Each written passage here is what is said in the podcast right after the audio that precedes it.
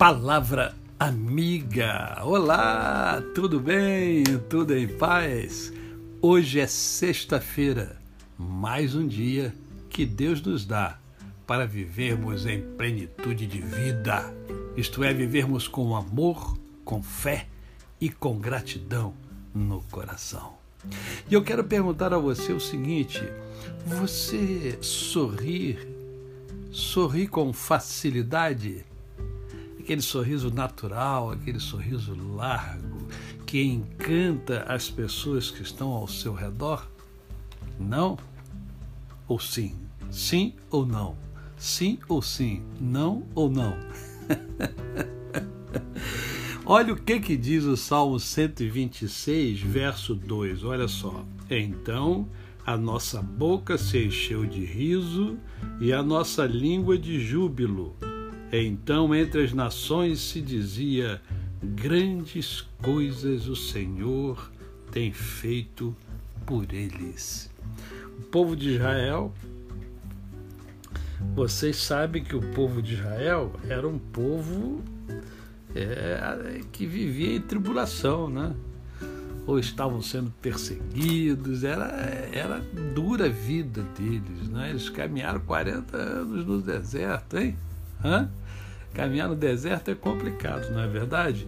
Entretanto, olha o que, que acontecia. Eles sorriam e o sorriso levava os outros povos a exclamarem e a enxergarem grandes coisas o Senhor fez por eles. Então, o sorriso, o sorriso é muito importante. Por isso que eu iniciei perguntando você se você é, sorri com facilidade. Um sorriso é sinal de alegria. Quando estamos alegres, normalmente a gente sorri.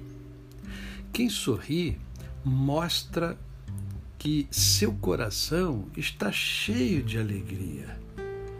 Quando Deus nos abençoa, a resposta natural é ficar alegre e, consequentemente, sorrir.